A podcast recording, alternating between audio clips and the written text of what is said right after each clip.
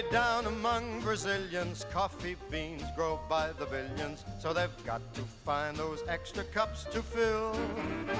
They've got an awful lot of coffee in Brazil. Olá, gente, tudo bem?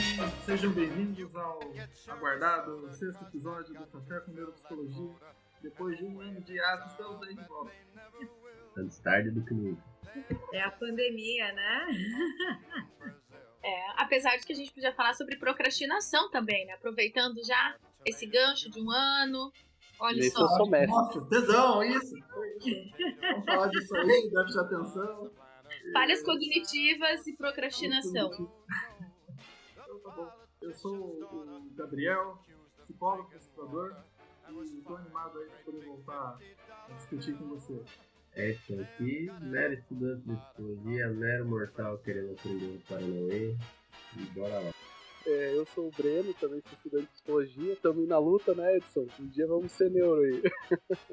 Que assim seja. Eu sou Tami, sou neuropsicóloga, também aprendendo com os meninos. E meninas. Eu sou Luana, neuropsicóloga ou neurolouca, né? Com a rotina frenética. Aí, seja pré-pandemia, pós-pandemia, e estamos aí aprendendo a cada dia. Eu sou a Monique, também sou psicóloga e também tô bem na vibe da Luana e aprendendo muito no dia a dia. E a gente estava aqui discutindo sobre o que iríamos falar. Né? Acho que esse é o primeiro episódio que a gente faz sem programar antecipadamente o assunto, simplesmente deixar fluir. E aí veio duas ideias que talvez a gente possa integrar no mesmo assunto a respeito de falhas cognitivas e procrastinação. Quem nunca, né? Quem nunca? Eu sempre. Somos dois então, Gabi. Atira a primeira pedra. Breno. Mas Oi, gente. na- o- durante a pandemia, né, a gente sempre, eu fico pensando que em volta, sei lá, cheio de tantos relatórios que a gente tem, a gente sempre fica pensando, quando eu tiver um tempinho, eu vou fazer tal coisa. Eu vou fazer um relatório, eu vou estudar um pouco mais esse assunto, ou aquela escala, ou aquele instrumento eu vou me aprofundar mais, ou eu vou dar uma mudada no meu relatório.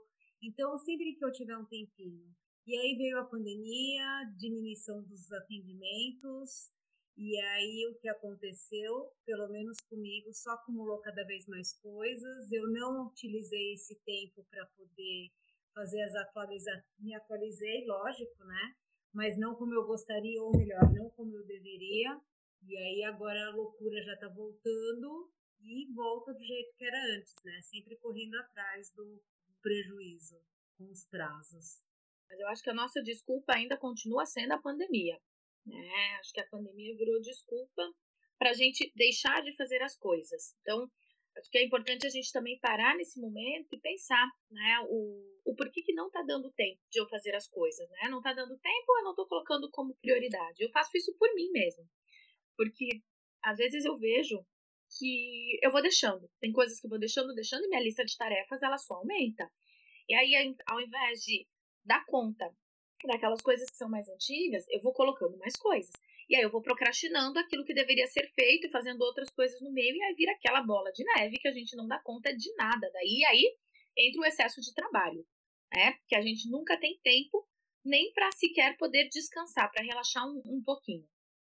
E isso tem a ver com muitas questões, né? É uma questão multifacetada, digamos assim, um fenômeno multifacetado. Né? Você tem tanto questões de planejamento, né? Puxando aí para a neuropsicologia, questões, digamos assim, mais é, da rotina da pessoa, talvez falta de sono, talvez estresse, que podem influenciar. É, também uma questão atencional. E só que muitas vezes é uma questão também de como você interpreta as coisas, né? Como que você lida com o trabalho, ficar montando um trabalho em cima do outro trabalho e, digamos assim, às vezes é um pouco difícil de lidar com a satisfação de iniciar um trabalho, que também é muito bom, né? Quando a gente começa um projeto novo, nossa, que tesão, e a gente já se sente bem e é difícil manejar isso com a própria necessidade de tempo que a gente vai ter para poder concluir esse projeto novo, né? E acho que todas essas coisas acabam, acabaram influenciando aí o nosso podcast, né, também. Perfeito. Eu acho que essa pandemia nos deixou muito mais desexecutivos, porque mudou a rotina de uma hora para outra e a gente custou até se adaptar. São poucas as pessoas que a gente conversa que não tiveram impactos pessoais, sociais ou até mesmo cognitivos em termos de produtividade ao longo dessa pandemia. Né? Então, acho que isso também acaba impactando nesse acúmulo de atividades que a gente vê hoje ser relatado por muitas pessoas. Eu não sei quanto a vocês em relação ao, ao senso de autoeficácia, né? aquela ideia do, ah, não, eu, o que você confia que você mesmo consegue fazer mudou né, em relação à pandemia, porque a gente fica sempre buscando aquela, aquele momento perfeito de temperatura e pressão, né? Que às vezes até aquele perfeccionismo, né? De ah, não, quando sobrar um tempinho, ah não, quando eu acordar bem, feliz, animado.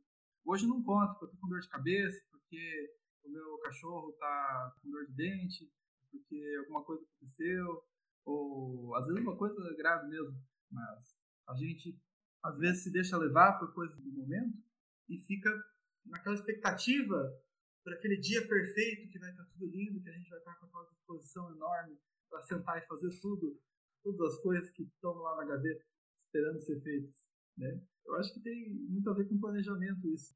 Né? E a pandemia, de certa forma, acabou esfregando isso na nossa cara, né? De repente sobrou um monte de tempo e aí, né? Eu, eu não dei o tempo inteiro que eu tinha para fazer tudo que eu poderia, mas também o que realmente a gente pode fazer, porque tem um, um certo limite de coisas que a gente consegue. Né? Não me lembro, acho que era aquela teoria do willpower, né? Que você tem tipo, nem num jogo de videogame, você tem a sua vida e a sua mana, né? Você vai gastando a mana, aí quando fica sem, você tá acordado ainda, mas parece que não, não produz mais. a tua estamina, né? Chega uma hora que gasta e não vai mais. Assim, não querendo colocar desculpa ou culpa na pandemia, é óbvio que teve influência, mas para pensar é mais uma mudança, às vezes até de demanda do que necessariamente de habilidade, né? Porque digamos que, sei lá, a pandemia, na hipótese que não tivesse nenhum impacto nas habilidades da pessoa, mas você mede a funcionalidade com base no ambiente em que ela vive, no dia a dia dela, em como ela consegue colaborar com as demandas. Se a demanda mudou, por mais que a habilidade dela se mantenha no mesmo nível, consequentemente o quanto ela consegue fazer de produtividade, de autoeficácia. Pode acabar mudando, né? Por mais que esse nível de habilidade se mantenha, a demanda muda. E é no sentido que, assim, tipo, você tem um peso a mais, né? Você tem um peso ali de emocional estresse que acaba influenciando esse willpower, né? O willpower não é constante, ele varia com muitas coisas, inclusive o contexto que você está. Você está adaptado a um contexto há muitos anos, de repente vem um contexto muito diferente, muito diferente. Você tem tempo? Nossa, não. Tem tempo a rolé, né? Muitas, não todo mundo, é claro, mas muitas pessoas acabaram tendo muito mais tempo. Mas essa não foi a única variável que mudou, né? E até e talvez agora a gente ia estar tá começando a se adaptar, né? E agora que a gente está começando a se adaptar, muda de novo o contexto. E daí vai dar BO de novo. Mas é isso que eu ia falar, porque assim, muitas pessoas que eu converso falam assim, ah não, pessoas que já conheço de um tempo, que nunca fizeram atividade física. Ah, não, porque agora com a pandemia não dá, né? E agora que a pandemia passar. Também, controle de, de alimentação agora. Na pandemia a gente não pode sair, não sei o quê, nananã. E vida social a mesma coisa. Até que ponto, né, a gente está procrastinando uma nova educação alimentar, educação física e tudo mais, por conta de um evento externo. Então, sempre esperando o momento perfeito tipo agora. Tô falando com vocês e tem uma criança gritando e brincando aqui na minha sala, né? Se eu fosse esperar o momento perfeito de falar com vocês, não ia chegar, porque todas as noites ela tá aqui brincando e criança faz barulho, enfim. É, é a maneira como você prioriza as coisas. Acho que uma coisa também que vai bem alinhada a isso que vocês estão falando, até o Edson, se puder complementar aí, que eu não lembro muito bem da aula do Plínio sobre esse livro, do Willpower, que ele falou sobre o distanciamento que a gente tem da nossa concepção do self-futuro, que algumas pesquisas mostram até que quando a gente imagina a gente no futuro, a gente é tipo umas áreas do cérebro que estão ligadas como se você estivesse imaginando um estranho. Então é como se realmente não fosse você. E você estipula as coisas para esse estranho como se ele fosse dar conta, como se ele fosse mais capaz de fazer algumas coisas, como se o teor de coisa ruim que você aguentaria agora para ele seria muito maior. Então, aquela ideia do ah, vamos deixar para o eu do futuro, vamos deixar para o Breno da semana que vem lidar com isso, É uma ideia que você está jogando assim, só que você não está realmente avaliando as suas características. Não é como se estivesse avaliando como você realmente seria, né? Na, daqui uma semana, digamos assim. É, e a realidade é que quando isso acontece é que o eu do futuro vai chegar e não vai ser o eu do futuro, vai ser o eu do presente. Provavelmente ele também não vai conseguir fazer as coisas, né? E é bem louco pensar porque quando você começa a ter essa noção do planejamento, que coisas a longo prazo elas são muito abstratas para a gente e por mais que a gente tenha essa capacidade de abstração, a gente lida melhor com coisas concretas, né? Tanto que pelo centro de estratégias de terapia e reabilitação é trazer o que é mais abstrato para o concreto para você conseguir visualizar melhor e trabalhar melhor com aquilo. Quando você pensa em metas, objetivos, a ideia de planejamento é você também quebrar, né? Você também tentar trazer algo mais realista, algo mais passo a passo, né? E você consegue visualizar, né? Tipo, não é mais um estranho. Você consegue se ver fazendo esse caminho. Se você está visualizando algo que é muito diferente de você, não é você, né? E se você não produz, não constrói esse caminho, você provavelmente não vai chegar no objetivo. É claro que falar assim é fácil, né? Falar é sempre mais fácil do que fazer, né?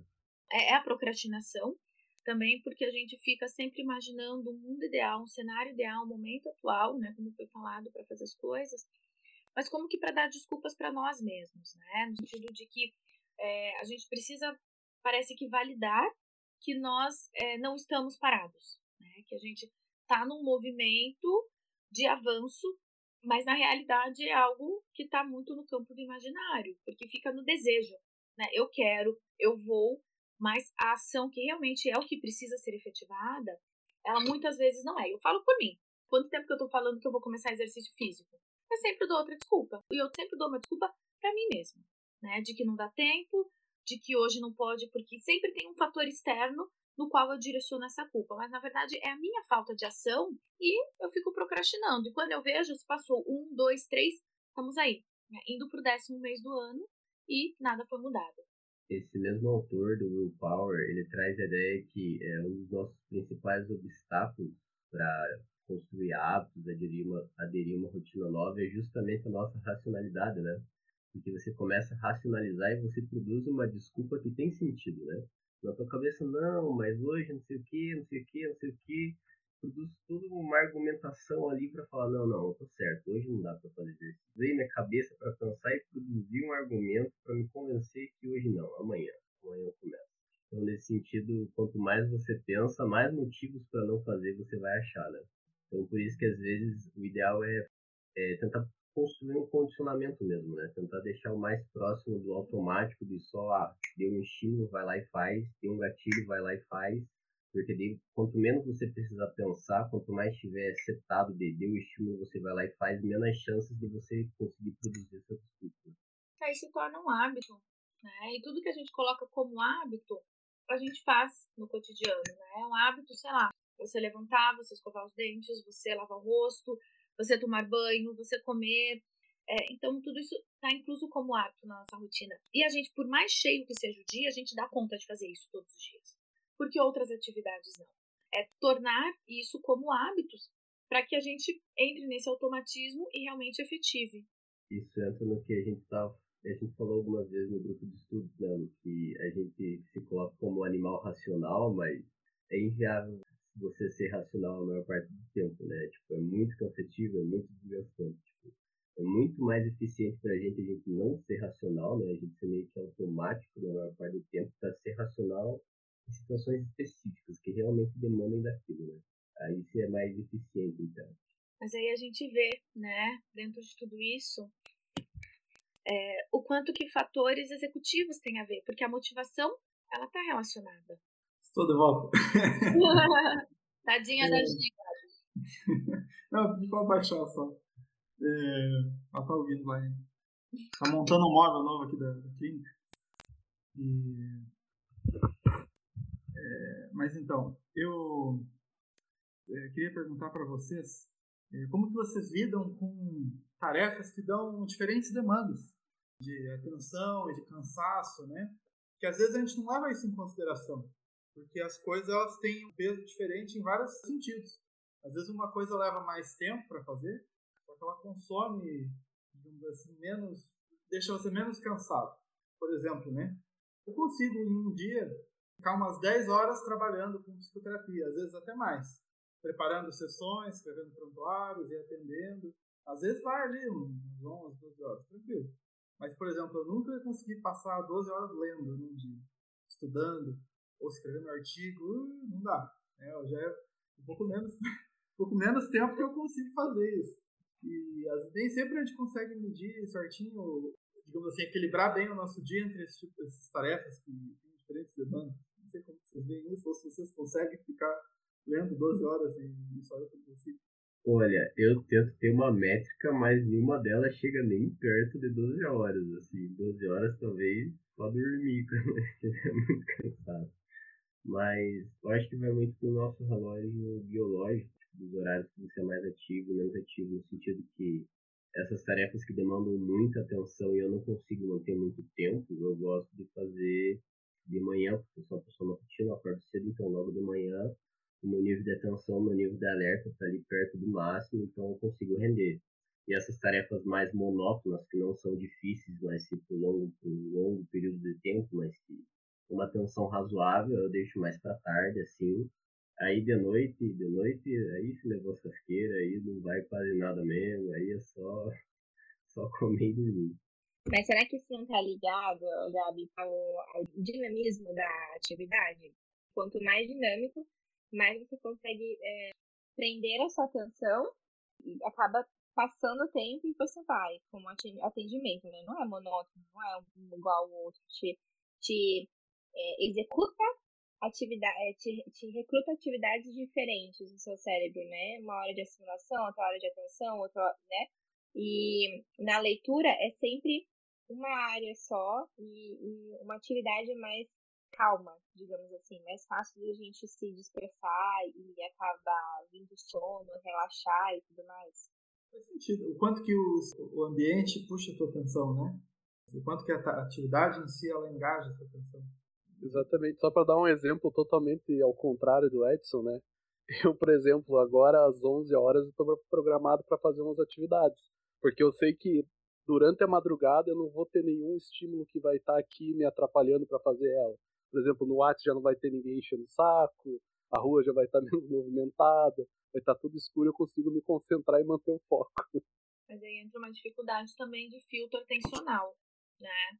Porque, ok, o WhatsApp está ali, fica pipocando mensagem, mas a gente também, né, na medida que consegue inibir esse estímulo, consegue se centrar em outra tarefa.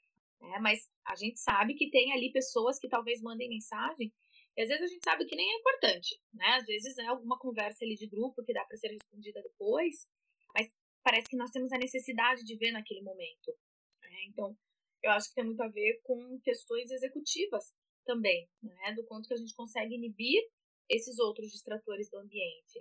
Né? Então, uma estratégia utilizada, eu também rendo muito mais à noite, né? pelo mesmo motivo do Breno. É, então, porque não tem outros distratores né, que estejam puxa, competindo com a minha atenção. Mas eu poderia também filtrar né, essa, essas outras informações que não são relevantes para o momento. Pior que sim, eu, assim, não querendo ser autocentrado, mas eu acho que eu tenho uma boa capacidade de inibição, viu? Nossa senhora.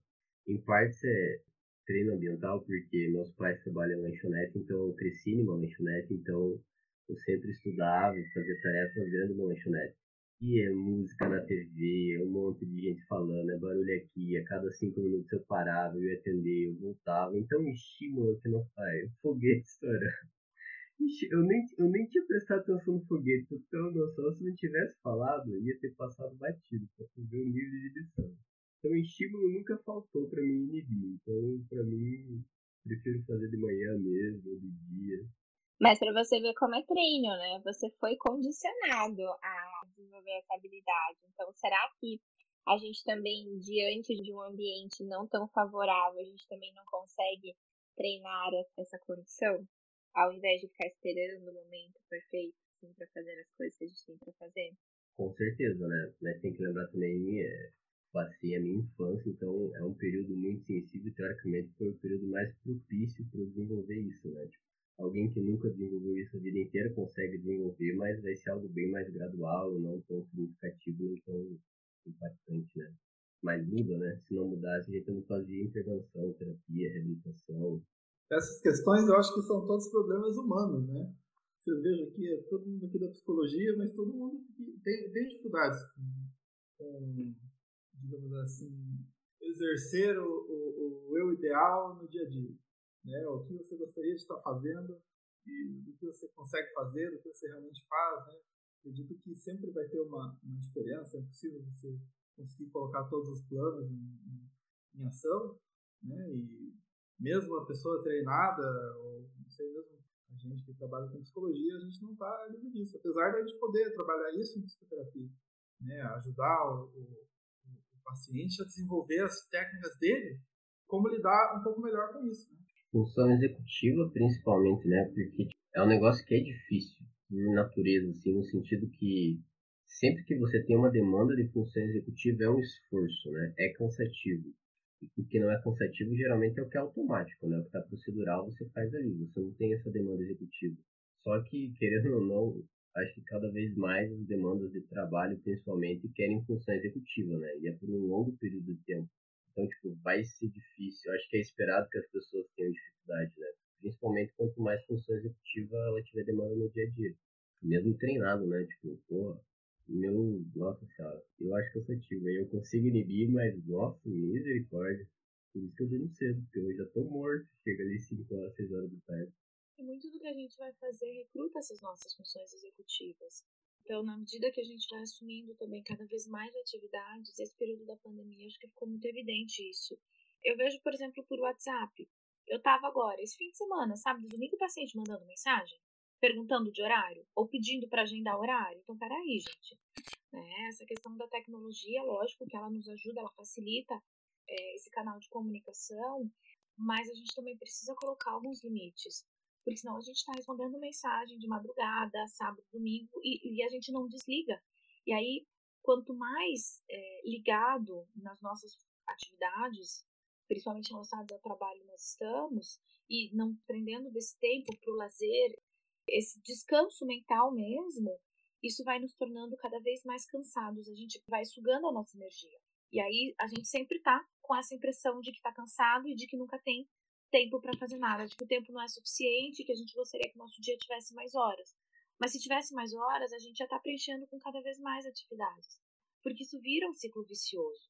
E o pior é que, digamos assim, vai ficando cada vez mais difícil, né, de se manter produtivo, porque a pessoa que vai empilhando coisa em cima de coisa, ela pode é, se sentir muito frustrada, né, por não conseguir alcançar, pode ter um sentimento de que ela não está à altura daquelas atividades, ou que ela não merece as coisas que ela tem, ou alguma coisa desse naipe. E, de certa forma, esse tipo de, de, de pensamento né, pode fazer a pessoa se sentir de uma forma que ela acabe produzindo até menos. Né? Acumulando, ela pode acabar até tendo mais ansiedade, mais estressada, e isso diminui a capacidade atencional e acaba aumentando o problema ainda mais. Gerando uma bola de neve, né? E quem tem que mudar isso somos nós mesmos, né? Então acho que é deixar essa cobrança, que a gente acha que sempre tem que dar conta de tudo, e começar a agir, fazer as coisas por nós, entender que a gente não vai dar conta de tudo e que tudo bem. Afinal, a gente é ser humano, né? E não máquinas. E muitas vezes a gente quer comparar o nosso desempenho com o desempenho de máquinas. É, e máquinas um pouco... bugam, né? e máquinas bugam. Tem um pouco também a noção de tempo investido, né? Porque tem a ideia no senso popular que quantidade não é qualidade, mas mesmo qualidade, com frequência, acaba virando quantidade, né? Então, meio que é porque às vezes as pessoas querem fazer muita coisa de uma vez só, ah, tipo, fazer muita coisa hoje, né? Tipo, pá, vou detonar tudo hoje. E daí fica difícil, né? Há uma alta, altas chances dela não conseguir fazer tudo no dia, altas chances dela se frustrar e entrar na bola de neve que o Gabi explicou. Agora, se você foca em fazer, sei lá, uma hora hoje, uma hora amanhã, uma hora ali, passou a semana, você terminou, você nem viu, você fez com qualidade e teve quantidade. Só foi mais esparso, né? a gente acaba voltando na lógica do planejamento, né? De você visualizar o futuro, você visualizar esses pequenos passos. É, às vezes não é não necessariamente até tão difícil, mas é porque é uma psicoeducação também, né? E terapia é um processo, mas não é algo que as pessoas naturalmente aprendem assim na escola, algo do tipo gerenciamento de tempo, planejamento, essas coisas assim, né? estratégias ideais de planejamento. É equilíbrio, né, gente? Mas, mas equilíbrio não é tão fácil assim. Mas sabe o que eu percebo também em relação a esse planejamento? As pessoas elas tendem a colocar no planejamento delas as atividades que vão ter é, recompensas a curto prazo. Então, isso acaba sendo uma prioridade, sendo que as atividades a longo prazo é o que mais nos afeta e que a gente acaba procrastinando. Por exemplo, a atividade física não é para um bem-estar agora, né? É para um bem-estar futuro. Muita gente também procrastina coisas da faculdade ou até mesmo de mestrado e tudo mais. Por quê? Porque é uma coisa para daqui dois anos. Então não pensa muito no agora. E assim vai, né? Então acaba se acumulando muitas atividades a longo prazo e não a curto prazo. Vocês também sentem isso? Sim, e essa é outra cilada, no sentido que a gente é biologicamente muito mais sensível à recompensa a curto prazo do que a longo prazo. Então, se tiver uma concorrência entre as duas, a gente vai perder e a gente vai ir para o prazo. Né? É uma luta perdida. Então, a gente tem que usar estratégia nesse sentido também, de tentar controlar os estímulos e o ambiente o máximo possível, na mesma lógica das distrações. Por exemplo, a estratégia do Breno e da Luana. Eles escolhem um horário que eles têm menos distrações, porque assim eles sabem que eles vão conseguir render. Se eles forem escolher um horário que eles vão ter muitas distrações, pode ser que dependendo do estado de alerta deles, vai ser uma batalha perdida. Eles não vão conseguir render, eles vão ficar distraídos e eles vão estar perdendo tempo ali. Isso serve para outras coisas também, não necessariamente para distração, atenção, mas de recompensa a curto prazo, né? Se você quer algum objetivo que é a longo prazo, mas tem alguma recompensa a curto prazo que vai na contramão, você tem que tentar tirar ela dessa competição, porque se tiver competição vai dar ruim, né? Vai dar ruim porque a gente não é tão pica das galáxias assim não, né? A gente não aguenta tanto, tanta tentação assim não. E, ao mesmo tempo, na impossibilidade de você conseguir controlar o ambiente de uma forma adequada, é importante não deixar para lá também, né? Não falar, ah, não, mas é que aqui está muito complicado, então nem vou fazer, deixa que mês que vem vai ficar mais tranquilo, daí mês que vem eu faço. Porque senão a gente fica esperando pelo momento perfeito, né? Que às vezes acaba não chegando. Mas com certeza é importante a gente controlar o ambiente, as distrações que a gente, a gente tem, até o, o, digamos assim, dentro do limite da nossa capacidade. Né?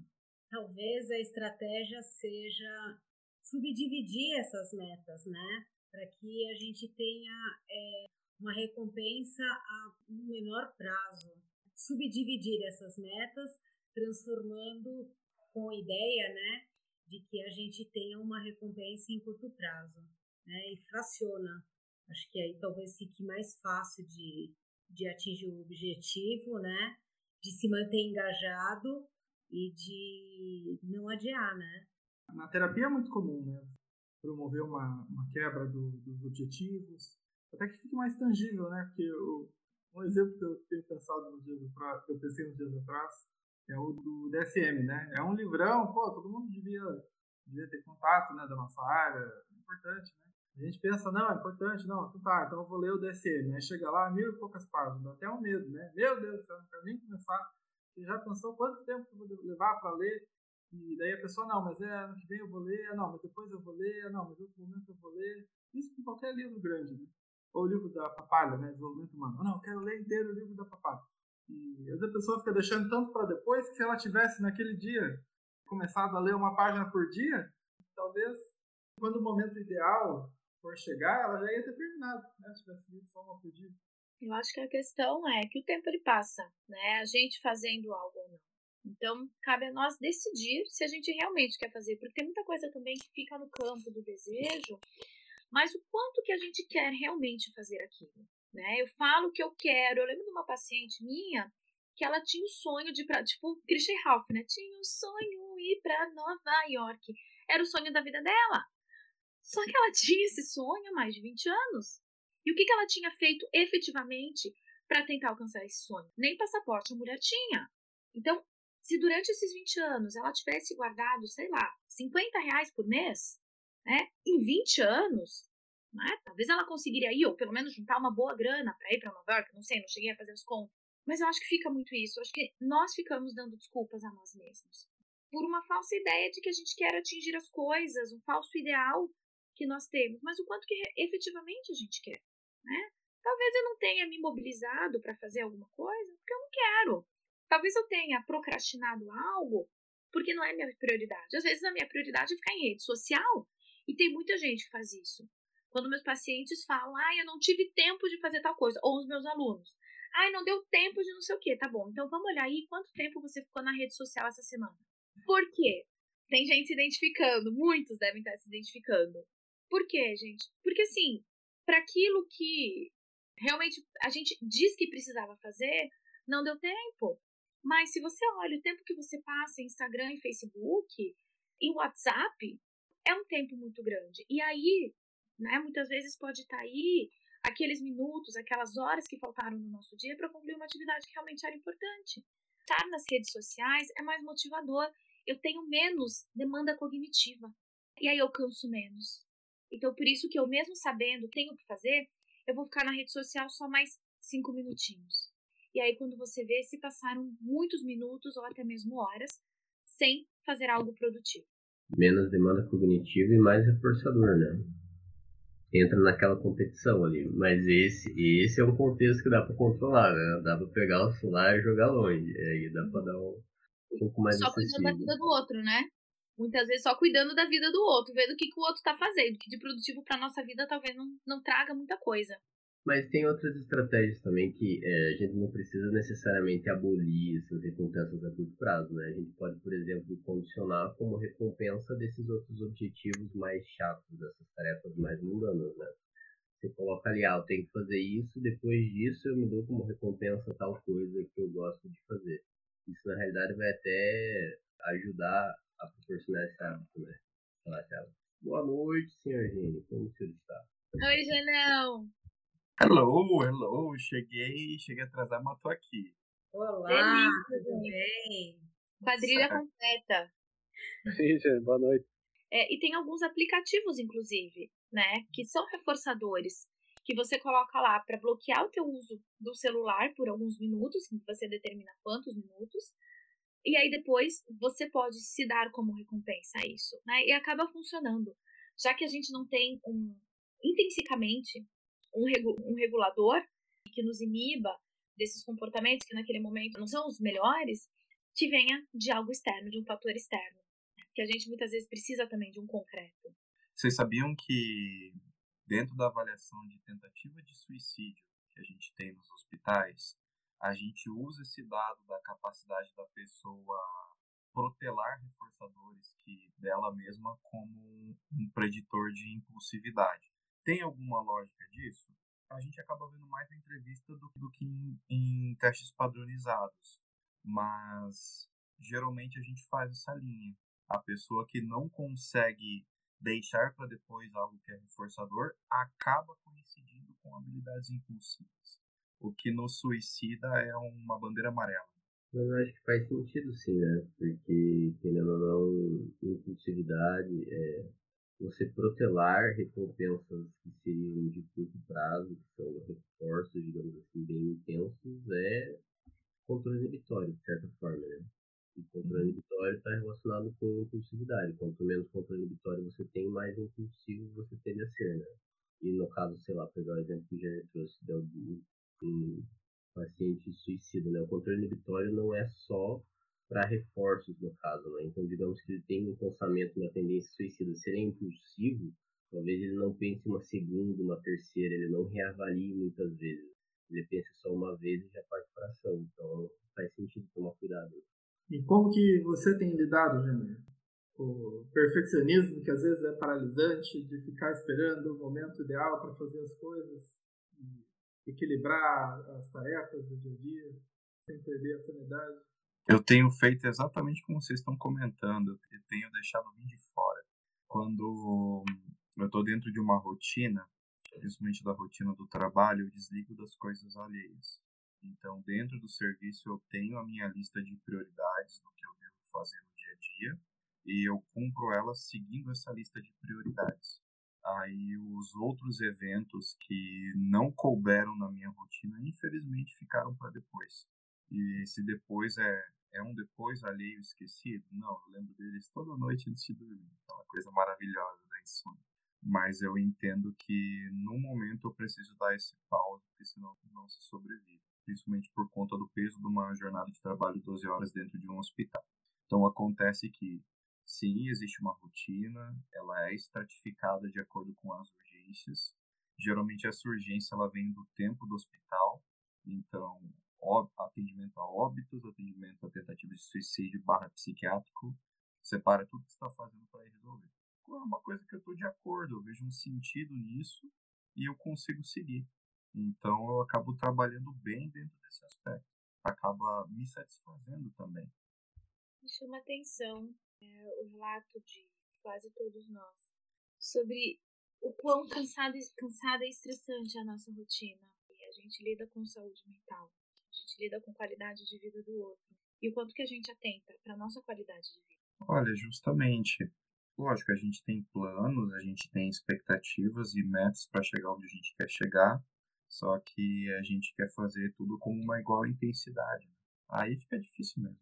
É aquele de eu vi isso de um paciente ainda, é uma coisa que ficou bem interessante para mim. A gente acaba criando expectativas, só que a expectativa que a gente cria, ela nunca se cumprindo. Daí deixa a gente na poeira das nossas próprias distorções, remoendo as coisas. Então eu tô numa pegada mais, eu prefiro ter esperança. Porque a esperança não cria nada que é, que é pra ser muito palpável e se chegar, chega legal.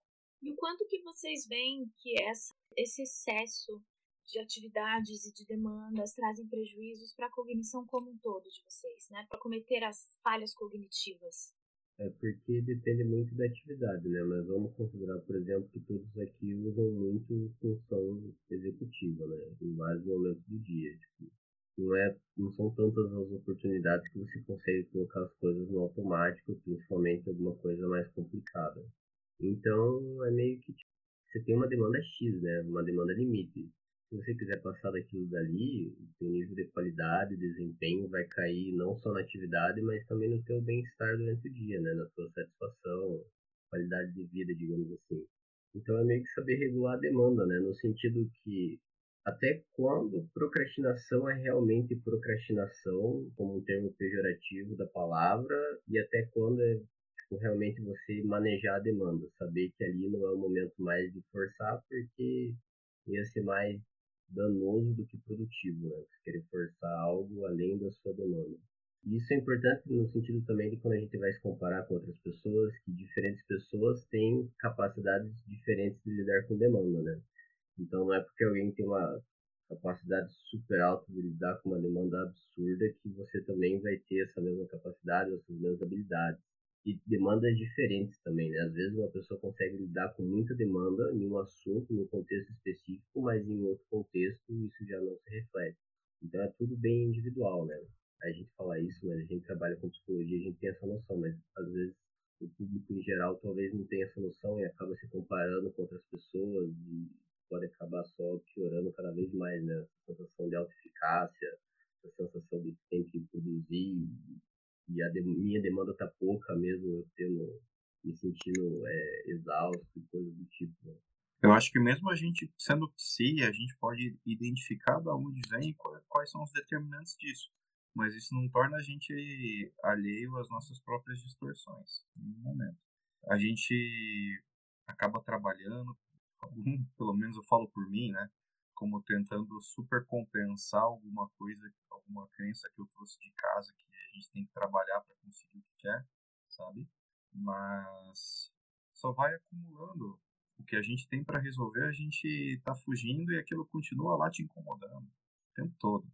Então eu acho que é um exercício mesmo que a gente sempre tem que fazer do tipo, beleza, essa demanda ela tá me ajudando no quê? Tá melhorando muito o acesso à qualidade de vida que eu tô tendo? É necessário para um plano a longo prazo, mas aqui custo? Será que tudo vale a pena de igual valor? São exercícios que a gente tem que parar para pensar, porque se, se a gente fica engolido no roldão de atividade, a gente não vai fazer isso. E aí acaba quando a gente pensando na nossa prática, né? Que existem a natureza humana e a nossa capacidade de agir sobre a natureza que nos. Né? A gente, assim, ao mesmo tempo que nós somos seres biológicos, nós temos aí a razão para conseguir enfim, agir sobre o mundo de uma forma deliberada. Só que ela não é, não é perfeita, né? A gente não consegue planejar completamente isso e nunca vai conseguir. Não tem uma solução, aquela panaceia universal, que não, se você fazer isso aqui e aquilo ali, não, só fazer terapia que daí vai estar tudo certo. Até porque no final vai tudo misturando muito do psi com o neuropsi, né? A capacidade de planejamento, a função executiva, a atenção, a sua as questões biológicas que você está, o seu, como está seu sono, como é que você está de alimentação, como é que você está de atividade física, né? E junto com o que o Jenner falou, que é a questão dos valores. O que, que importa de verdade? Sair tá fazendo mil coisas, mas o que, que importa realmente? Você conseguir selecionar isso, né? E, e adequar o, o que você gostaria de ser e de fazer com a sua rotina, sua atividade, com a sua atividade diária a gente estava até falando, né, que chega projetos e, pô, tem uns projetos que não tem como dizer não e tal, mas às vezes é justamente sobre isso, né? Às vezes tem até um pouco de peso cultural de você se sentir culpado ou vergonha de dizer não a algumas coisas, mas sei lá, vamos levantar uma hipótese que, que todo o contexto tivesse perfeito. Você tivesse atividade física em dia, alimentação em dia, sono ali reguladinho, todos os aspectos biológicos para você ter o ápice da sua performance. E mesmo no ápice da performance da pessoa, a gente não é onipotente. Meio que a ideia é essa, a gente não vai conseguir fazer tudo. E se você tiver expectativas ou planejamentos muito extraordinários, mesmo no ápice do seu desempenho, a chance de frustração é alta, né? Tanto que em terapia, uma das coisas que a gente trabalha é ter um pensamento realista, né? Para ele ser adaptativo. Então, pensando nisso, a gente tem que entender que o não vai ter que acontecer em diversas situações se você quiser viver nessa ideia de algo realista e adaptativo, né? Porque sem o não, você não vai conseguir ser adaptativo, porque no final, em potencial, é muita coisa em potencial porque você realmente consegue colocar em prática de uma forma é, consistente e sustentável, né? Então a gente tem que fazer esse exercício de entender, ó, tem coisa que vai ter que ser não, e é isso aí, tá tudo bem, não tem por que ter vergonha, não tem por que ter arrependimento, faz parte.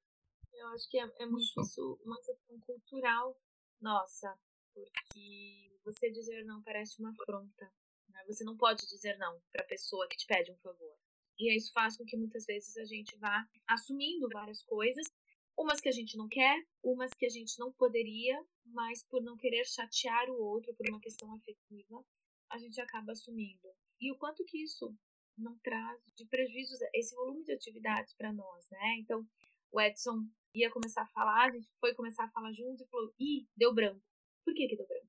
Às vezes a gente tem, e, e, e tá cada vez mais comum, essa queixa de, ai, ah, eu não me lembro de algumas coisas, eu não lembro que eu comi. Gente, se eu for pensar, esses dias eu me peguei pensando no que eu tinha comido no dia anterior no que eu tinha feito no dia anterior, porque eu não lembrava o que eu tinha feito no fim de semana do dia anterior. E eu tive que parar e eu demorei, eu custei a lembrar. Esse, dia, esse fim de semana agora, sexta-feira eu dei uma supervisão, sábado eu tava pensando, no caso, porque a moça tinha falado comigo, e aí eu fiquei pensando, eu falei, gente, peraí, deixa eu lembrar. Eu lembro que eu dei supervisão para ela, eu lembro do, do nome do menino e tal, mas eu tive que começar a puxar da minha memória detalhes, coisa que tinha acontecido menos de 24 horas antes. Então, Sim. o quanto que essa sobrecarga gera falhas cognitivas em nós, né? E não é porque eu estou com prejuízo de memória. Aliás, eu estou com prejuízo de memória, mas por quê? Por conta do alto volume de atividades que eu tenho. E não porque eu tenho alguma condição neurológica que me traga isso. A própria questão da falta de atenção. A gente tem que estar tá prestando atenção em tanta coisa ao mesmo tempo que a gente não percebe efetivamente os estímulos que a gente tem. Então é como se a gente visse, mas não enxergasse. Porque a gente não consegue trazer para o campo do armazenamento e da recuperação. Porque é muita coisa que a gente tem cotidianamente. Não só a gente não consegue trazer para o campo do armazenamento, como a gente não consegue simbolizar corretamente. A gente começa a convencermos a nós mesmos do porquê a gente está fazendo as coisas e quando você vai a fundo nos termos que você usa, nem você está entendendo o que você está falando. Você se perde em si mesmo. Então, por quê? Por que, que você está nessa atividade, por que, que você está com tanto volume, é porque o dizer não é vergonhoso? Ah, é, é mesmo, às vezes é mesmo, mas fazer o quê, né? Eu acho que uma coisa é tentar ao máximo identificar essas questões e levar a vida com mais leveza. Aquilo, você identificar seus próprios limites e você comunicar de uma maneira efetiva à pessoa que você infelizmente vai ter que dar um não, mas ressaltando que talvez seja passageiro ou realmente seus planos não incluem aquele sentido ou aquela tarefa. Sim, tudo é uma questão de limites, né? A gente aprender a colocar limites. Trazendo um pouco para um paradigma mais neuro mesmo, tem é, aquele paradigma de como se dá o processamento de informação com relação à memória. Você tem dois tipos de memórias que, por mais que atuem de forma paralela, são sistemas diferentes, né? Um sistema de memória declarativa e um sistema de memória procedural que não é só memória, mas tem outros processos que atuam nessa mesma lógica, né? Que é algo declarativo e procedural. Declarativo no sentido que para você ter acesso a isso é algo consciente, né? É algo tem ciência daquilo, você vai lá e busca aquela informação, digamos assim, seja lá, memória episódica, memória semântica, tipo. E o procedural seria aquilo que, muito relacionado geralmente a habilidades, algo que você faz sem necessariamente precisar pensar. Quando você pensa no aspecto motor, os exemplos vêm vários, né? A gente faz várias coisas motoras assim que, for pensar no passo a passo, são bem complexas até, mas mesmo assim é a gente faz meio que no automático, né? E fechou parênteses aqui explicando esse negócio, né? Mas é, eu lembro que quando comecei a estudar neuro eu tinha interesse, meio que falava, mas nossa, ser racional é muito foda, eu quero ser inteligente, eu quero lembrar de tudo que eu consegui e tal. Aí hoje em dia, assim, mano, eu, eu quanto mais coisa tiver no automático, melhor, tá ligado? Mais tranquilo. Tá? Quanto, se eu conseguir deixar só as coisas importantes mesmo, é, mesmo assim, para ser declarativo, para ser é, função executiva, tá ótimo. Não preciso raciocinar e pensar sobre tudo, né? Tipo, eu acho que esse é um caminho para ter a vida com leveza, que Jenny colocou. Saber separar, pô, coisinha pequena, aqui eu vou pensar, aqui eu vou raciocinar, isso é importante, isso faz parte do meu trabalho. Agora o resto, vou tentar levar no automático. Levar no automático não é algo ruim, né? Tipo, muitas coisas são de alta proeficiência porque você consegue automatizar elas. Então, aí é outra questão, né? não é porque é automático que é ruim. É, mas eu acho que depois de um ano, né, sem nos encontrarmos, é muito propício, né? Pra gente pensar também quantas vezes que a gente não falou, vamos juntar, vamos juntar, vamos juntar, e nunca dava para reunir todos. E aí dessa vez deu. Né? E foi meio sem, com menos planejamento do que os outros, né? Que a gente tentou. Mas deu certo, a gente deu conta. É, então, acho que é um momento para a gente pensar também na forma como nós estamos conduzindo o nosso dia a dia, nossa vida pessoal, nossa vida profissional, para pensar nas prioridades que nós temos. E encontrar o equilíbrio aí do peso, né? Que nem estava falando o pessoal aí sobre a leveza, né? É, porque a leveza demais também, ela pode ser frustrante, né? A pessoa pode achar que não está fazendo o suficiente, que ela não está utilizando o tempo dela adequadamente, que o tempo está passando e ela não está fazendo nada. Meu Deus! Né? Mas, ao mesmo tempo, se for pesado demais, ela vai ficar mobilizada. Estou bem feliz aí de ter voltado a papear com vocês. Espero não levar um ano para a gente voltar a papear formalmente, né? Verdade. Mais um ano não, né? Vamos diminuir esse tempo. Com certeza. Se o boteco conta, aí acho que dá, dá pra fazer um pouco mais rápido. detalhes, detalhes. É, gente, é uma coisa assim que eu acho que todo mundo tem que tomar cuidado, que é a maneira como a gente constrói as relações e dos grupos também. Cara, eu amo muito todos vocês. É isso, gente. Eu acho que toda, toda grande realização independente seja profissional pessoal, ela se dá frente a uma boa rede de amigos. Dependente. Eu acho que um não caminha sem o outro. E aí que entra aquilo da leveza que eu comentei, sabe? Ter boas relações com amigos que conseguem te puxar a orelha quando necessário, mas também te dar um abraço quando você precisa. Esse é o sentido da amizade, né? Toca uma musiquinha aí pra gente, então, pra encerrar.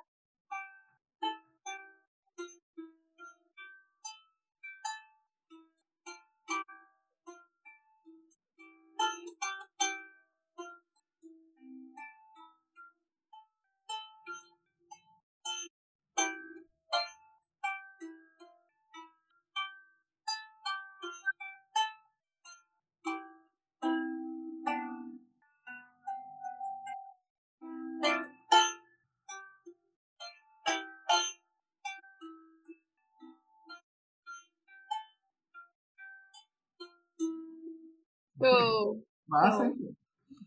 lindo demais. Eu sempre adorei a harpa, acho tão legal.